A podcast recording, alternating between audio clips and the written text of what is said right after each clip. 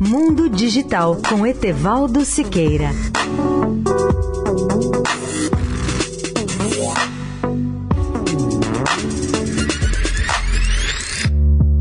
Olá, ouvintes da Eldorado. As baterias são hoje um dos pontos fracos ou o grande calcanhar de Aquiles do mundo digital e da eletrônica, por sua baixa capacidade de armazenamento de energia ou por sua durabilidade muito aquém das necessidades. Uma das grandes esperanças nessa área são as futuras baterias de zinco. Uma excelente reportagem do jornalista Ivan Penn, do jornal New York Times, explica que em breve as baterias de zinco poderão ser utilizadas em larga escala na rede elétrica e até se beneficiar do poder de fontes renováveis graças a dois importantes avanços tecnológicos. O primeiro, torná-las recarregáveis. O segundo, reduzir o seu custo.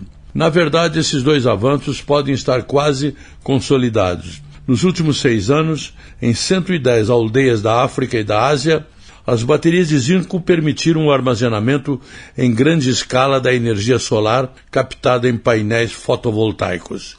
Esse sistema inovador foi criado pela empresa Nant Energy, baseada no estado de Arizona, nos Estados Unidos, e que pertence ao empresário Patrick Sun Cheong, nascido na África do Sul. Os pesquisadores da Nant Energy contam que estão em vias de alcançar aqueles dois objetivos essenciais, como mencionamos, e a empresa já consegue recarregar essas baterias de zinco. E segundo, melhor ainda, conseguiram reduzir o custo de armazenamento de energia para o nível de 100 dólares por quilowatt-hora. Para alguns profissionais do setor, esse é o preço essencial para a criação de uma rede elétrica livre de carbono e que seja capaz de operar um sistema de placas voltaicas ou também de energia eólica, mesmo sem sol ou sem vento.